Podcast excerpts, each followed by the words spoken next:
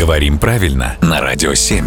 Володя, доброе утро. Доброе утро. Вот скажи мне, правда ли, что фраза о покойниках либо хорошо, либо никак, она вырвана из литературного какого-то контекста с корнем буквально, а мы сейчас используем ее ошметки, с позволения сказать. То есть не полностью она цитируется на самом-то деле. А, ну да, на самом деле э, приводится она в полном виде в разных источниках. О мертвых либо хорошо, либо ничего, кроме правды. Так, давай разберем значение. Мы обычно почему говорим, что, дескать, либо хорошо о тех людях, которых с нами нет, либо вообще ничего не говорить.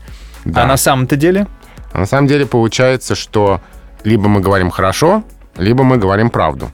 А правда может быть разной. А правда может быть какой угодно. А скажи, кого мы процитировали сейчас? А, это древнегреческий поэт и политик Хилон из Спарты. Интересно, сколько в Спарте было тогда партий.